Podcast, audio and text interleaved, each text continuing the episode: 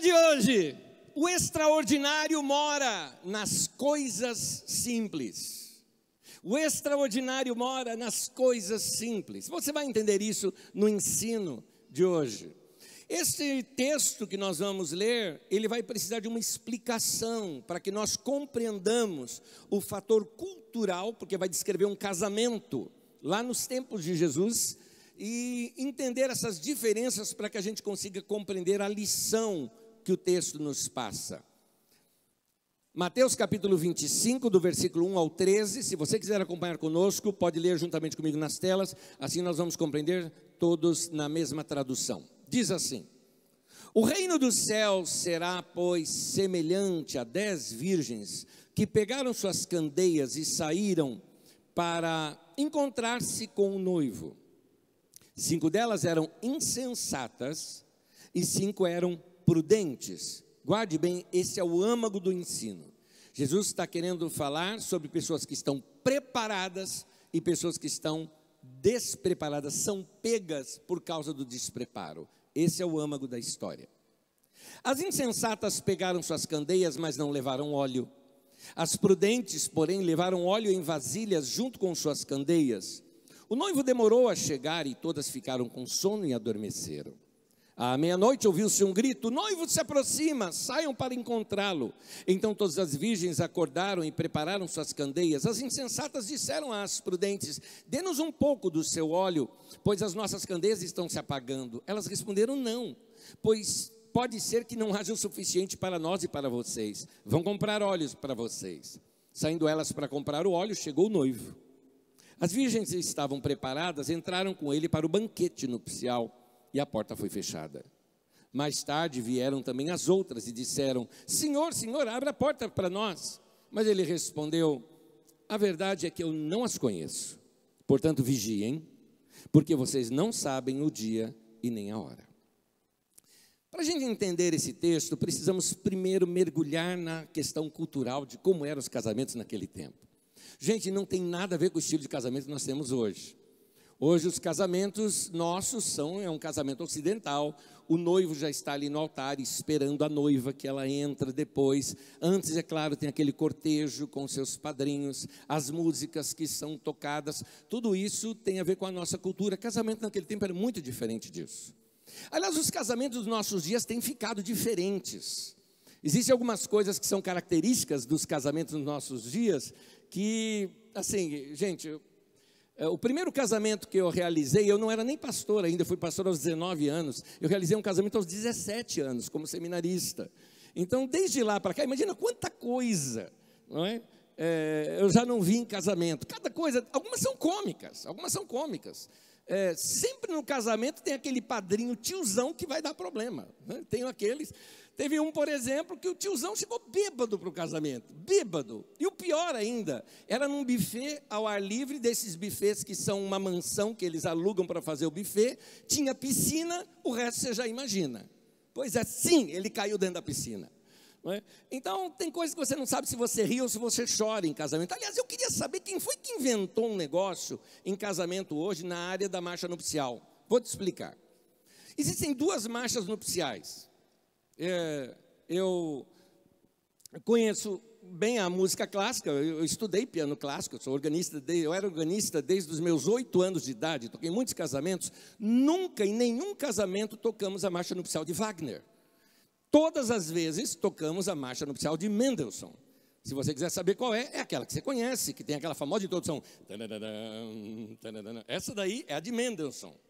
A de Wagner é muito linda, ela faz parte de uma ópera e ela é muito usada na Europa. No Brasil não se usa a marcha nupcial de Wagner. Por quê? Porque alguém inventou uma letra para ela. Gente, vocês devem conhecer essa, ela é mais ou menos assim. Tan, tan, taran, isso é uma marcha nupcial. E alguns de vocês já lembram da letra. A letra que inventaram dizia assim: Até que enfim, até que enfim, achei um trouxa que gosta de mim. Pronto, ninguém aceita essa marcha nupcial no casamento. Mas ainda, agora inventaram uma outra coisa que eu fico. Eu, eu, acho, eu acho engraçado algumas coisas. Tem gente que quer ser criativo no casamento, inventa algumas coisas e fica estranho, no mínimo estranho. Por exemplo, criaram agora uma pré-introdução, uma, uma outra introdução à introdução da marcha nupcial. E por alguma razão colocaram Odisseia 2001. Tan, tan, tan. Eu fico imaginando daqui a pouco o noivo, a noiva andando assim. Tum, Quem assistiu Odisseia sabe o que eu estou falando. Não é? Jogando ossos para cima, assim. É um filme. Não é? Gente, fico, a invenção é demais. Eu me lembro um casamento que a pessoa botou a música do Matrix e o noivo entrou de coturno e tudo mais, vestido igualzinho do Matrix. Eu olhei para ele e já fiz assim, né? Imaginando bala passando aqui em mim. É? Algumas coisas que a gente fica assim, acha estranho. Outro casamento que eu fiz uma vez, na entrada do noivo, começou a tocar aquele musicão assim, com instrumentos clássicos sendo tocado. E eu assim, eu conheço essa música, eu conheço essa música. E eu estava assim, que música é essa, que música é essa? Lembrei! Eu tinha um CD que era a trilha sonora de um desenho, Shrek. Mas não a música tema, aquela que o dragão, você conhece, assistiu? No momento em que o dragão pega e invade um casamento, aquela música que é tocada, que talvez você nem percebeu no filme. Só que o que me fez remeter mais ainda é que toca uma música do Shrek, aparece o noivo, o noivo batia no meu ombro. Eu sou já baixinho, imagina, ele batia no meu ombro. A mãe dele, provavelmente adotiva, ela, eu batia no ombro dela. Aí entra aquela mulher autona, aquele menino pequenininho assim, que você não sabia se era um noivo ou um pajem, toca a música do Shrek e eu olho e falo, Príncipe Farquaad. É isso?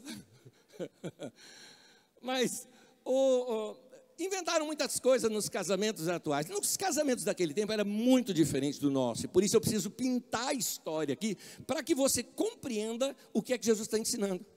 Porque o que Jesus está ensinando, veja bem, ele ensinou para um povo que entendia de primeiro o que ele estava querendo dizer.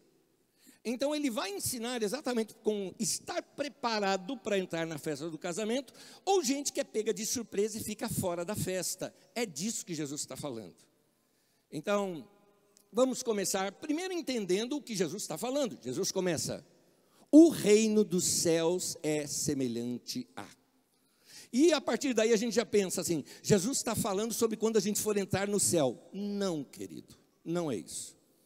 Se você conhece um pouco da Bíblia Sagrada, você sabe que nós temos três evangelhos que são chamados sinóticos, olhados da mesma ótica, eles tiveram as mesmas fontes: Mateus, Marcos e Lucas.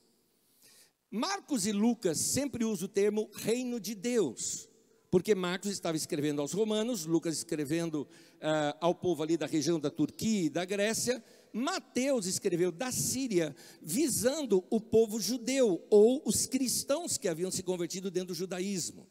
No judaísmo, você sabe, eles não citam o nome de Deus. Na verdade, eles não gostam nem de usar a palavra Deus. Portanto, os é, é, quando Mateus se refere ao reino de Deus, ele usa o termo reino dos céus. Agora, se você se lembra do primeiro sermão que Jesus pregou, da primeiro anúncio que Jesus fez, foi arrependei-vos porque é chegado o reino dos céus. Note que Jesus não está falando de ir para o céu um dia. O que Jesus está dizendo é que se cumpriu agora o momento da gente experimentar o céu na terra. O que é isso? Nós experimentarmos a vontade de Deus nas nossas vidas. O melhor de Deus está aberto para todos nós. A oração do Pai Nosso nos ensina isso. É, é, venha o teu reino e seja feita a tua vontade aqui na terra, como é feita no céu. Quando você experimenta a vontade de Deus aqui na terra, quando você experimenta o melhor de Deus aqui na terra, você está experimentando o reino de Deus. Então, note bem o contexto. O contexto, Jesus quer dizer o seguinte: gente, o reino de Deus chegou. Dá para você experimentar o melhor de Deus aqui, hoje o que eu costumo dizer, não é porque você vai para o céu um dia que a tua vida tem que ser um inferno aqui na terra, né, gente? Por favor. O que Jesus está querendo mostrar é que é possível nós experimentarmos o melhor de Deus aqui e ser uma, uma vida muito boa, uma vida muito gostosa. Deus fez um mundo maravilhoso para nós experimentarmos muitas coisas boas na nossa vida. E Jesus está dizendo: aqui chegou o reino de Deus, só que tem gente que não vai entrar nessa festa, porque está despreparada é isso que Jesus está falando. E ele começa a contar a história de um casamento, mas eu preciso te mostrar como é que acontece o casamento naquele tempo. Vamos primeiro voltar para a questão histórica. Nós estamos falando de um povoado, provavelmente vários povoados naquele tempo, são pequenos vilarejos, onde normalmente nessas vilas todo mundo se conhece, a maioria são parentes. Ah, então, quando se tem um casamento, esse casamento envolve todo mundo. Tem mais aqui para a gente saber? Acontece que o casamento naquele tempo era um momento muito, muito, muito especial. Uh, normalmente os casamentos eram festas que duravam três, cinco ou sete dias. Como é que alguém poderia gastar tanto assim com casamento? Era o evento da vida. Num vilarejo não se mora tanta gente assim. Portanto, não eram tão comuns os casamentos. Quando acontece um casamento, realmente é um evento. Mas um evento que todo mundo conhece. Ah, é a filha do fulano, com o filho do cicano, e todo mundo conhece e quer participar. Como vocês sabem, nos tempos antigos, os homens pagavam um dote ao pai da noiva para poder se casar com ela. Esses dotes normalmente eram muito altos. Para você ter uma ideia, Jacó, está escrito na Bíblia, para poder se casar com quem ele amava, ele, não tendo dinheiro, trabalhou sete anos de graça para o sogro para poder pagar o dote da filha. É, então, é, isso significa que o pai da noiva vai receber todo aquele dote, que muitas vezes é pago por, ao longo de anos, para depois a pessoa se casar. E também o próprio pai da noiva junta dinheiro, pai do noivo, me perdoe, né? junta dinheiro também para poder uh, uh, juntar-se com o pai da noiva e ali realizarem uma festa muito grande. A festa é realizada normalmente na casa do pai do noivo. Vou te contar como é que é a história. Está lá na casa do pai do noivo, então vai sair o noivo. Como que ele faz? Ele sai juntamente com seus amigos. E é momento de farra. É um privilégio para os amigos dele fazerem o barulhão e a algazarra de que tem um casamento. Eles têm que avisar o vilarejo inteiro. E vão nesse momento até a casa da noiva. Eles saem de lá e saem nessa festa toda, é assim que acontece ali. Provavelmente isso já aconteceu é, do final da tarde em diante, porque os casamentos são feitos durante o verão, onde não se tem chuva. Então, ah, ah, dias muito, muito quentes, então isso aconteceu já no final ali da tarde. Ele vai até a casa da noiva, e quando ele chega na casa da noiva, a noiva sai para ali eh, estar com ele, e ele a coloca num animal para que ela possa aguentar o período todo de caminhada, porque agora vem um período muito longo. Eles simplesmente vão passar em todas as ruas possíveis ou em frente a todas as casas possíveis do vilarejo, anunciando o casamento. E o povo do vilarejo, já sabendo do casamento, vão todo mundo sair na porta e entrar para o cortejo. Os idosos saem, param o cortejo e vão abençoar o casal, proferir bênçãos sobre aquele casal. Imagina quanto tempo isso não demora. Então vão passando tudo, vão passando tudo. Acontece o seguinte: Talvez para manter a tradição, a noiva deve ter atrasado bastante. Porque uma das surpresas que Jesus conta é que demorou muito. E nisso que demorou muito, só foram chegar lá para o horário da festa à meia-noite. Lembrando que meia-noite para eles não significa meia-noite para nós hoje. Porque meia-noite para nós hoje você está desligando a televisão. Mas uh, meia-noite, num tempo onde as pessoas dormiam mais ou menos sete horas da noite, escureceu, gente, não tem luz elétrica, não tem nada, é hora de dormir. Então, meia-noite para eles representa como se fosse aqui para nós, chegou às três da manhã, horário que todo mundo já está com sono e querendo dormir, atrasou demais. Pois bem, dentro do cortejo, quando o noivo vai se aproximando na última rua, que normalmente tem a ver ou numa distância de mais ou menos um quilômetro ainda do local, todo o pessoal que está na porta da casa do noivo é anunciado para eles que o noivo está chegando, eles têm que sair ao encontro do noivo e entrarem todos juntos depois para a festa, num grande cortejo. Na frente deles vão meninas. Aqui se usa a palavra virgens porque não se tinha naquele tempo um termo que é termo da nossa geração, adolescente. Esse termo adolescente, por exemplo, eu não tenho exata certeza disso, talvez meus irmãos aqui que são psicólogos e tudo mais saibam me explicar melhor, mas foi alguma coisa agora do século XX ao século XIX. É daqui pra, de lá para cá. que nós temos é, esse, esse termo sendo usado. Então, essas virgens, ou seja, meninas adolescentes, elas eram como aquelas páginas que vão na frente do casamento. Só que elas tinham que fazer algo. Aí tem a ver com uma questão da cultura. Elas tinham que andar com candeias. Para você saber o que é candeia, coloca para mim uma figura aqui, por, gentileza. Candeia é isso. Aliás, eu tinha isso na minha casa lá, quando a gente era criança. O lampião, a lamparina, como meu pai a chamava, isso aqui é uma candeia. Ela é alimentada com é, óleo de azeite ali, e ali está o pavio se queimando. Uh, é desse jeito aqui que é a candeia. As meninas usavam essas candeias e elas carregavam as candeias aqui, na altura do peito. Para quê? Para iluminar o rosto. Não é para iluminar o chão. Não é para iluminar a noite. Não é um lampião. É só para iluminar o rosto. Qualquer homem no Oriente Médio, estou falando do Oriente Médio, vilarejos antigos, século I, qualquer homem poderia sair na rua à noite, mas nenhuma mulher sozinha. As mulheres só poderiam sair na rua à noite acompanhadas com algum homem. Ah, mas quando elas saíam sozinhas, ou não estavam acompanhadas de algum homem, elas usavam a candeia para iluminar o rosto, para dizer assim: estou às claras, sou eu, sou da vila, sou conhecida, me identifiquei, não estou fazendo nada oculto. Por quê? Porque as prostitutas caminhavam à noite sem as candeias, ou seja, o rosto obscuro, algumas delas até usando um certo véu, de maneira que é, é, é, estava ali com outras intenções de fazer coisas ocultas. Pois bem, essas meninas tinham que estar ali com a luz iluminando. Pois bem, ah, dormiram. Dormiram ali do, da demora. Acontece que cinco eram prudentes e levaram um azeite extra, outras não. O texto fala, para exagerar um pouco, porque era assim que se ensinavam as coisas ali naquele tempo. Então ele fala que elas saíram para comprar. Ninguém sairia para comprar à meia-noite. Mas é só para exagerar, para dizer o quê? Que elas não conseguiram. Cinco delas. Quando anunciaram, eis o noivo, cinco estavam prontas, foram lá, fizeram o ritual e entraram para a festa. E depois é fechada a porta da festa. E entra a festa ali, que vai demorar três, cinco ou sete dias de festa direto, com vinho, com comida para todos. Era um evento esperado do ano para todo mundo. Mas cinco delas perderam isso. Só para terminar a história, uh, no final, quando elas chegam, o homem está dizendo: Eu não as reconheço, eu não sei quem vocês são, porque elas estavam sem a candeia.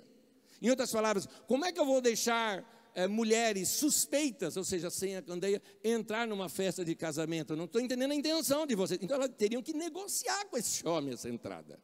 Só para terminar, uh, no Oriente Médio, não não significa não. Tá? É igual brasileiro, sempre se dá um jeitinho.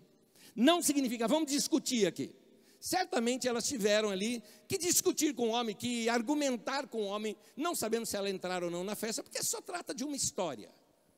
Pode ser que elas entraram, mas depois de muitos argumentos, ou nunca entraram mesmo, ficaram do lado de fora e não participaram da festa, que é o drama que Jesus quer passar. Porque ele quer mostrar o seguinte: o reino de Deus chegou. E vocês podem ter uma experiência profunda agora com Deus, com a vida, experimentar o melhor da vida mas tem gente que não está preparada para isso. Jesus está chamando a atenção de sermos prudentes e não imprudentes. É isso que Jesus está falando. E para terminar a explicação e entrar aqui na minha aplicação para vocês de o que, que significa tudo isso, deixe me falar uma coisa. Naquele tempo, uma festa de casamento era o melhor que podia existir, gente. É só você pensar da seguinte forma: hoje você tem lazer de tudo quanto é tipo, não é? Você pode, agora à noite mesmo, você pode sair, você vai encontrar lanchonete aberta. Se você quiser, você pode ir para um cinema. Talvez ainda existam teatros agora à noite ainda, ainda mais numa megalópole como São Paulo. Você pode caminhar em alguns lugares. Ah, é perigoso, tá bom, você corre, não tem problema. Não é? Mas você pode ouvir uma música na sua casa, você pode assistir um filme ainda agora. Não é? Você pode fazer tanta coisa ainda. Agora, o que, que se tinha para fazer naquele povoado que não tem luz elétrica, não tem nada, não existe essa ideia de lazer e diversão, não tem nada para fazer, é pacato. Então, quando ia ter uma festa de casamento que vai ter música, comida para comer-se à vontade, sendo que a maioria daquele povo normalmente tinha uma refeição só por dia.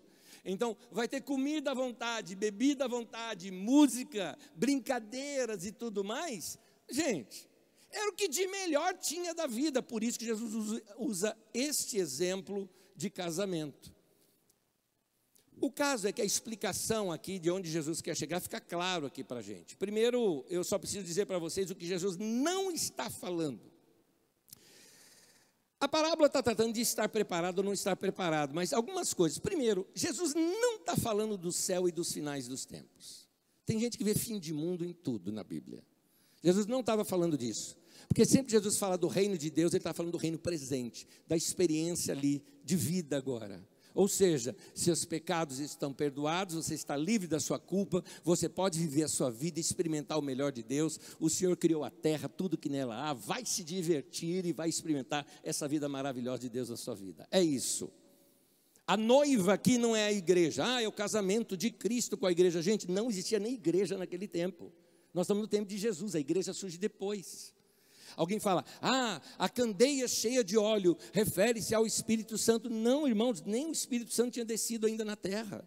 Ele só acontece depois que Jesus morre, ressuscita, passa 40 dias com os discípulos, eles passam mais sete dias orando, e aí nós temos o Pentecostes. Então, é, é, não é disso que Jesus está falando. Vamos descomplicar.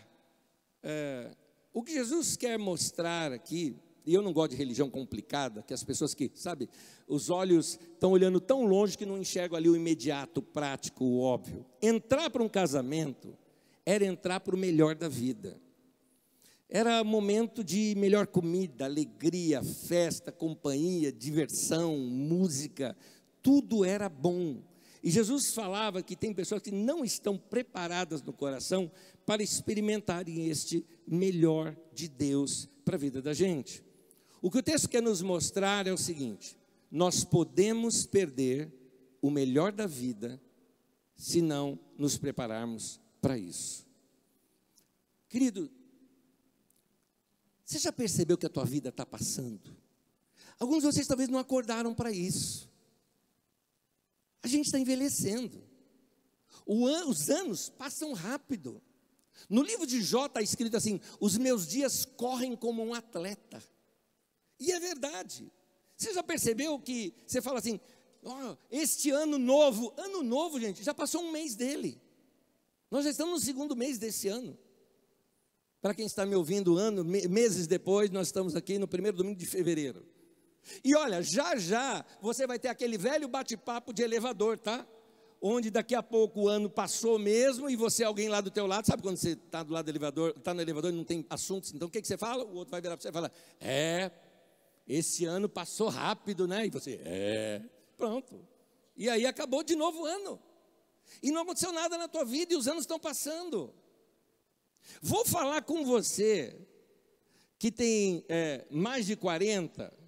Deixa eu te lembrar uma coisa. Você já tem mais passado do que futuro, meu irmão. Acorda.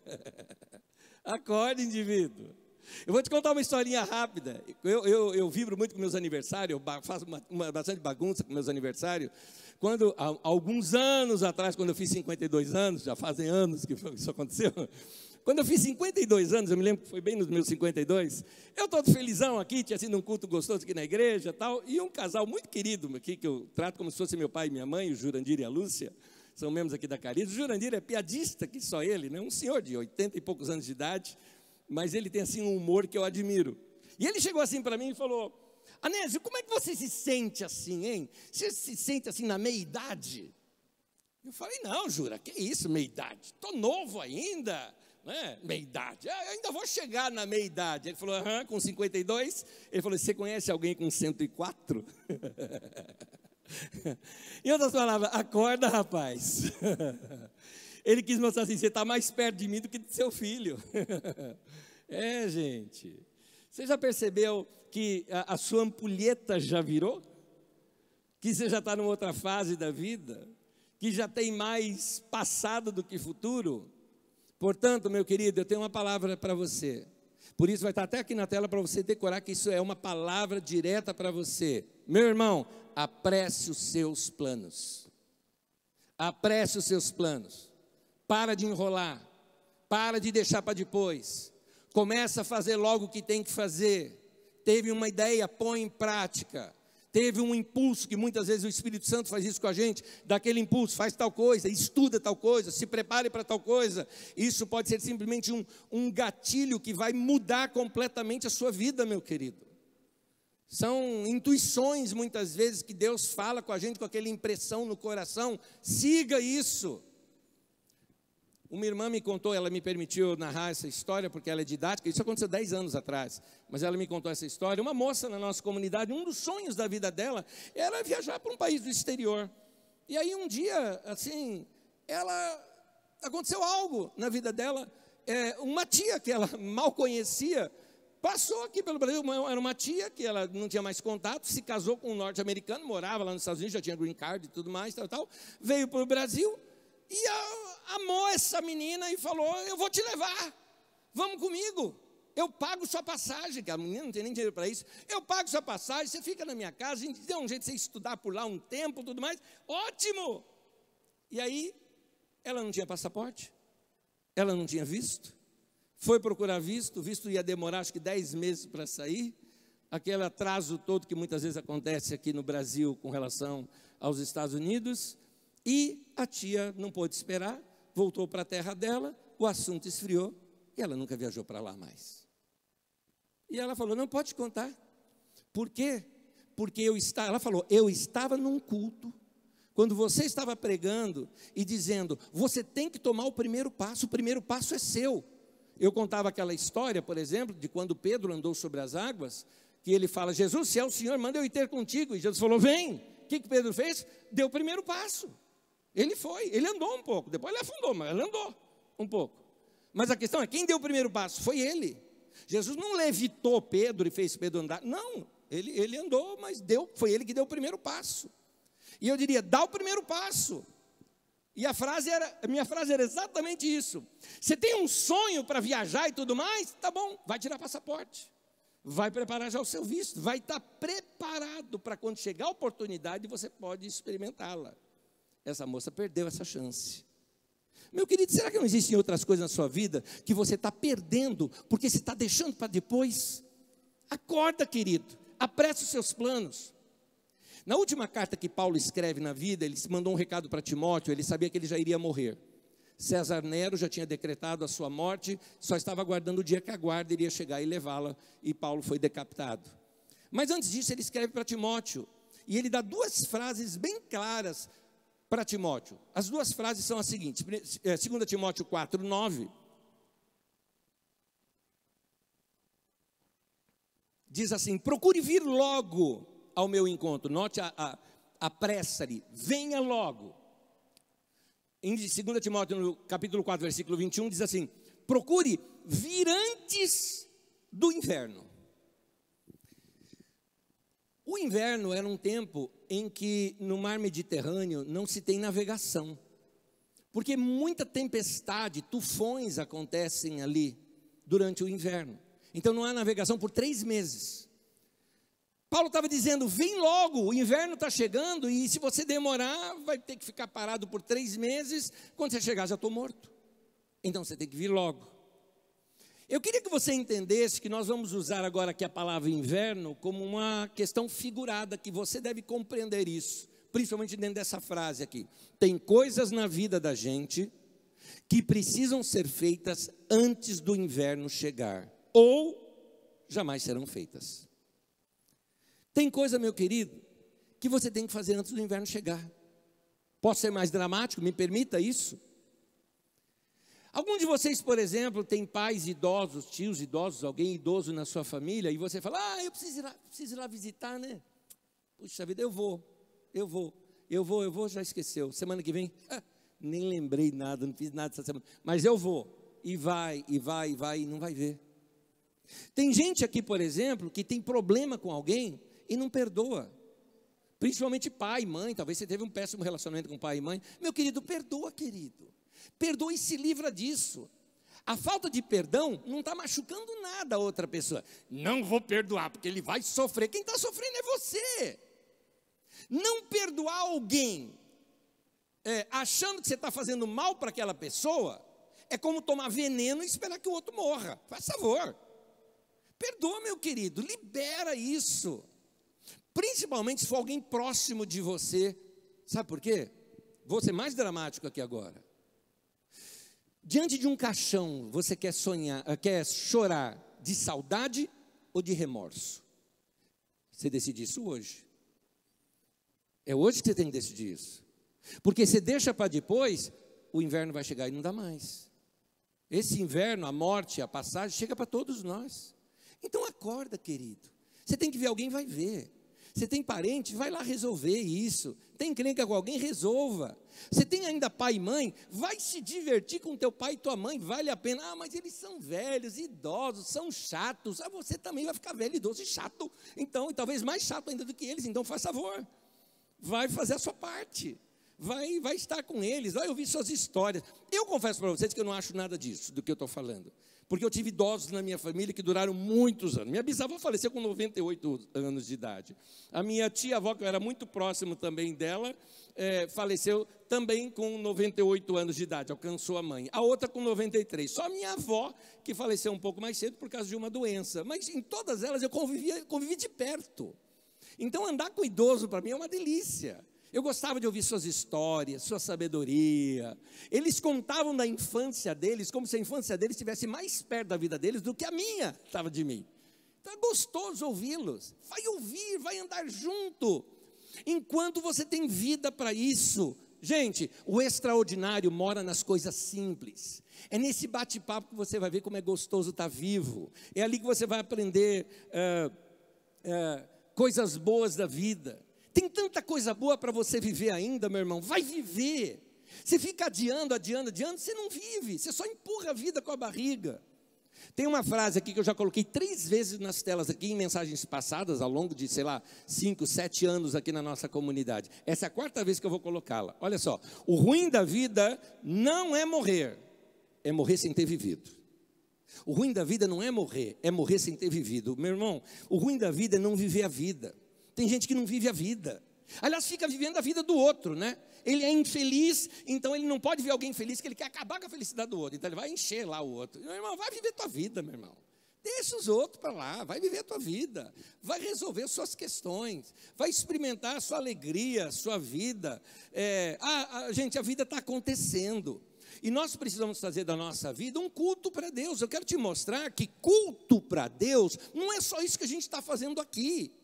Isso aqui é culto congregacional, é culto junto com nossos irmãos, é comunitário, é muito gostoso cantar junto com esse povo, ouvir um ensino da palavra, dar um abraço em gente querida. Mas o nosso culto para Deus tem que ser o culto da vida.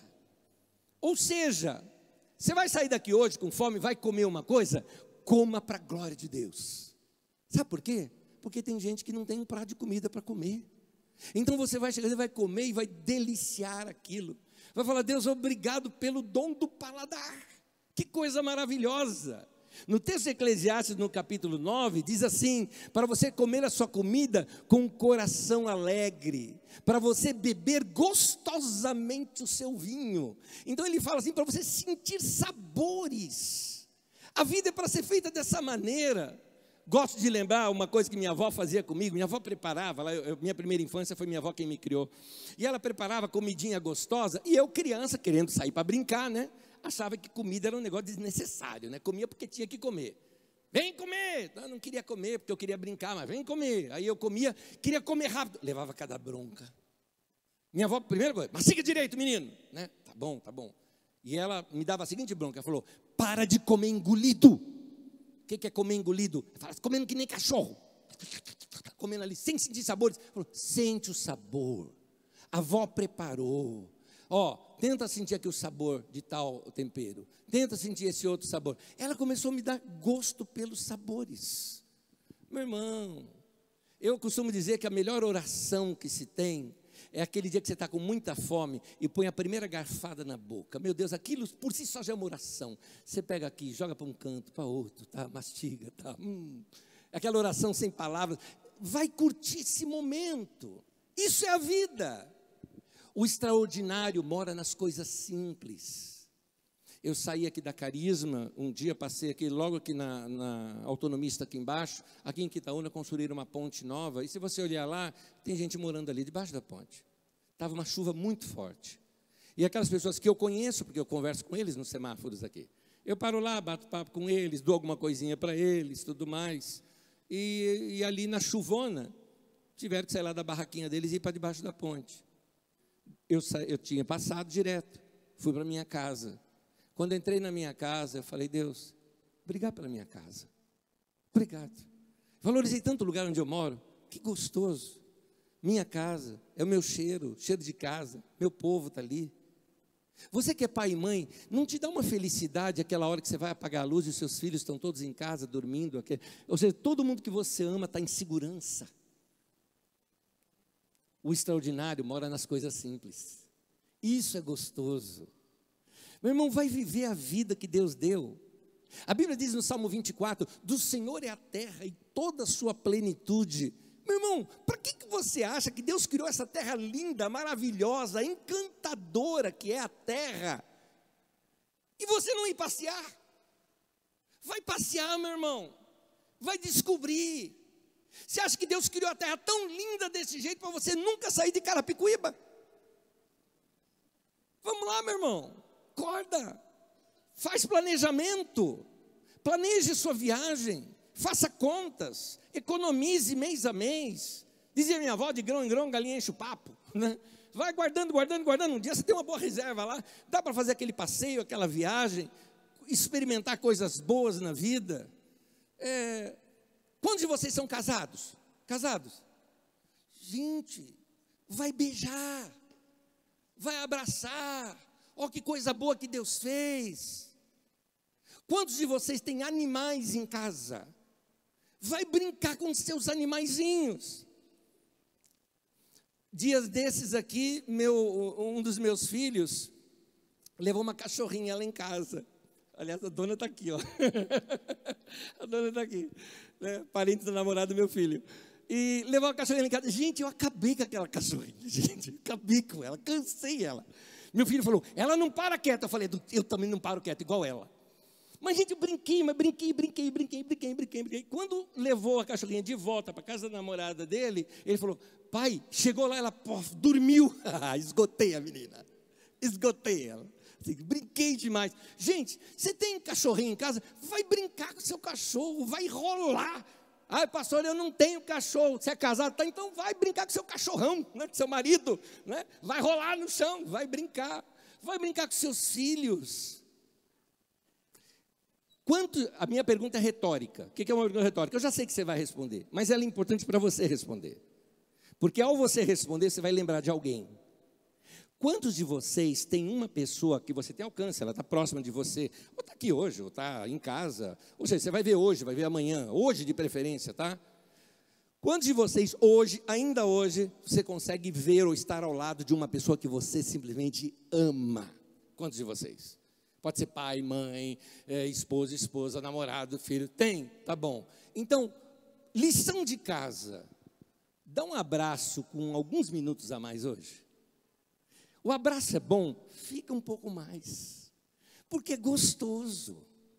É gostoso. Eu ontem à noite, num casamento, conversava ali com um casal, um casal de muitos anos de casado, bonitos os dois, né? e a gente falando de de segredos do casamento, né? o que está dando bem nos nossos casamentos. Uma das coisas que me falaram ali, falou o seguinte, ela falou, olha, meu marido não sai de casa sem a gente dar um abraço prolongado e um beijo gostoso, aí nós estamos livres para cada um ir para o seu trabalho. Mas sem isso a gente não sai. Gente, vai fazer isso, vai aproveitar. Gostoso abraçar pai e mãe, sentir aquele cheiro gostoso que é do pai e da mãe, gostoso. Vocês que têm pai e mãe, vão curtir seu pai e sua mãe. Eu não tenho mais nem pai nem mãe, estão lá no céu. Já, quando eu for para lá, eu dou um abraço neles, mas agora não estão mais aqui. Vão curtir seus pais. Você tem filho? A delícia. Beliscar o filho, puxar o cabelo do filho, chutar o filho. Estou brincando, estou brincando. Mas eu brinco demais com os meus filhos, gosto deles, abraço eles. É gostoso, a gente ama, a gente gosta de estar junto, a gente, a gente arruma desculpa para estar junto, para fazer alguma coisa. Então, vai experimentar a vida que Deus deu. O extraordinário mora nas coisas simples. É extraordinário a sua casa segura. É extraordinário você olhar e ver que você tem alimento dentro de casa. Eu passava num semáforo aqui, já perto do quilômetro 18, isso era numa tarde, final de tarde, e tinha um senhorzinho parado ali no semáforo, ele não estava nem pedindo dinheiro. Mas eu percebi que ele estava com as coisinhas dele, eu falei, esse homem, esse homem não tem nada, pode notar como não tinha nada. É, é, eu parei o carro bem do lado dele assim, abri a janela, falei, senhor, vem cá, vem cá. Eu já tenho reservado no meu carro sempre alguma coisa ali para dar, no caso eu quis dar dinheiro mesmo. Eu tenho um dinheiro para ele. Quando ele olhou aquele dinheiro, o homem começou a chorar. Falou, filho, você está me dando comida, eu vou comer. Eu estou com fome aqui, eu não tinha o que comer, mas agora eu tenho. Eu vou comer bem com isso daqui. Eu falei, divirta-se com a sua comida. Vai lá. Eu peguei, eu sempre ando com balinha no carro. Né? Peguei uma balinha e falei, aqui está sua sobremesa. Está aqui, ó, um docinho também, vai ser bom. Oh, meu filho, Deus te abençoe. Então, abriu o semáforo, precisei fazer sinal para os caras, tá? Espera, espera um pouquinho, né? né? Abriu, dei tchau para ele e gravei no coração a imagem daquele homem. Agora, eu tenho comida em casa. Quando você comer, lembra disso. Fala, que bom que eu posso ter. Agradece a Deus por essas pequenas coisas da vida que a gente tem. Tem gente que fica esperando uma grande ocasião na vida para ser a sua felicidade. Não, meu irmão. O extraordinário, a felicidade, mora nas coisas simples, que estão aqui na vida, do nosso lado. Gente que está aí do teu lado. A felicidade está nisso. Então, para terminar, vamos mudar a nossa mentalidade? Aliás, Bom, já que vamos terminar, vamos ficar em pé. Vamos ficar em pé todo mundo. Deixa eu terminar isso aqui com você. Mas não vai embora ainda não. Eu vou terminar aqui com você. É, vamos, vamos pensar numa coisa. Amanhã, segunda-feira, vai para o teu trabalho com uma mentalidade diferente. Meu querido, se você deletar todas as suas segundas-feiras do ano, são 52, 52 dias sem viver. Se você só vive de fim de semana, meu irmão, tua vida é muito pequena se você só vive de fim de semana. Todo dia tem que ser dia gostoso, dia bom. Então, vai viver, meu irmão. Para de ter crise com a musiquinha do Fantástico, entendeu? Para de ter crise. Vai para o teu trabalho com uma mentalidade diferente. Você vai tratar as pessoas de uma maneira diferente. Você vai ver o seu trabalho. E outra, é, você quer valorizar o seu trabalho? Encontra quem está sem. Você vai ver o cara ali sem e você reclamando do seu que você tem? Por favor, para com isso. Ah, mas eu não gosto do meu trabalho, mas é o que você tem agora. É claro que você vai se preparar, vai fazer um outro curso, vai investir no seu currículo, para então se graduar e ter uma coisa melhor depois. Mas se é isso que você tem hoje, valoriza o que você tem. Jesus mesmo ensina que quem é fiel no pouco vai ser colocado sobre o muito. Então, seja fiel no que você recebeu. Dá o seu melhor. Vai viver, meu irmão. Vai viver. Faz um propósito no seu coração nessa semana. Muda uma coisa na tua vida. Uma. O que está emperrado na tua vida? Muda uma. Talvez você precise começar a fazer caminhada. Talvez você está precisando é de um tempo de oração. Nem que seja cinco minutos. Não lá dirigindo no carro. Faz isso também. Eu estou falando que Jesus falou: entra no teu quarto, fecha a porta e sozinho, você e o Pai. Aquele momento que é só você e Deus. Aquela prática de ler as Escrituras, dez minutinhos de leitura. Vamos lá. Eu tenho certeza que isso vai ajudar você no seu crescimento pessoal. Vai te dar sabedoria, vai te dar, aumentar sua comunhão com Deus, vai tornar você mais sensível à voz do Espírito Santo na tua vida, porque você conhece agora os caminhos de Deus para você. Vai mudar isso. Se propõe, por exemplo, mudar sua atitude. Alguns de vocês chegam já no trabalho com uma cara fechada. Gente, não custa nada sorrir. Aliás, eu li uma vez que você, é interessante, você gasta mais músculo, você usa mais músculos do seu rosto para ficar encabrunhado e, e bravo do que para sorrir. Você sabia disso? Então, meu querido, sorria, nem que seja por pura economia. Pronto, você sorri. Ah, gostoso. É gostoso cumprimentar alguém. Propõe uma atitude diferente na sua semana. Muda alguma coisa. Melhora o seu tempo. Faz um planejamento para os seus dias. Está aí nessa semana, já já vem aí o carnaval. Você vai participar lá com a gente da conferência, legal. mas vai ter amanhãs livres, você vai ter a terça-feira, que é um feriado livre. Você tem que passear, você tem que bolar alguma coisa. Por isso, algumas vezes, chega aquele feriadão e você não sabe nem, ah, não sei o que eu vou fazer. Chegou tão rápido, né? Ô, oh, papo de tiozão. Acorda, filho. Você está ficando velho. Acorda. Vai viver a tua vida. Os anos estão passando. E não vai colocar a culpa em Deus, hein? Ó, oh, minha vida foi um caos, viu? Deus foi mal comigo. Deus foi mal com você? Olha quanta coisa Ele te deu. Você foi preguiçoso. Acorda. Para de protelar. É isso que Jesus está ensinando. Não seja é, imprudente, seja prudente. Se prepare. Prepare para o melhor. Vai investir na tua vida. Quando chegar a oportunidade, você está preparado para entrar. Amém. Bênção sobre a tua vida. Eu tenho certeza que você pode melhorar essa semana. Hoje eu tenho certeza aqui que Deus falou com você. Então você vai fazer uma coisa agora. Nós vamos terminar da seguinte forma. Nesse momento, vou pedir, põe a tua mão no peito, que é sobre você mesmo. É, tem a ver com você isso aqui. Tem a ver com você. Ok. Deixa vir aqui na sua mente, ou crie você na sua mente uma imagem de uma coisa que você vai propor mudar. Uma. Não é dez, uma. Tem uma coisa que você vai mudar. Pode ser sua atitude, pode ser perdoar alguém, pode ser um planejamento familiar, pode ser chegar em casa hoje, eu vou dar um abraço longo em alguém. Pode ser que você está precisando chegar para alguém e falar para essa pessoa que você a ama. Pode ser que você esteja precisando chegar em casa e fazer contas e essa semana começar a se organizar para um grande acontecimento na sua vida. Seja o que for, traz ele aí à sua mente. Agora eu quero orar com você.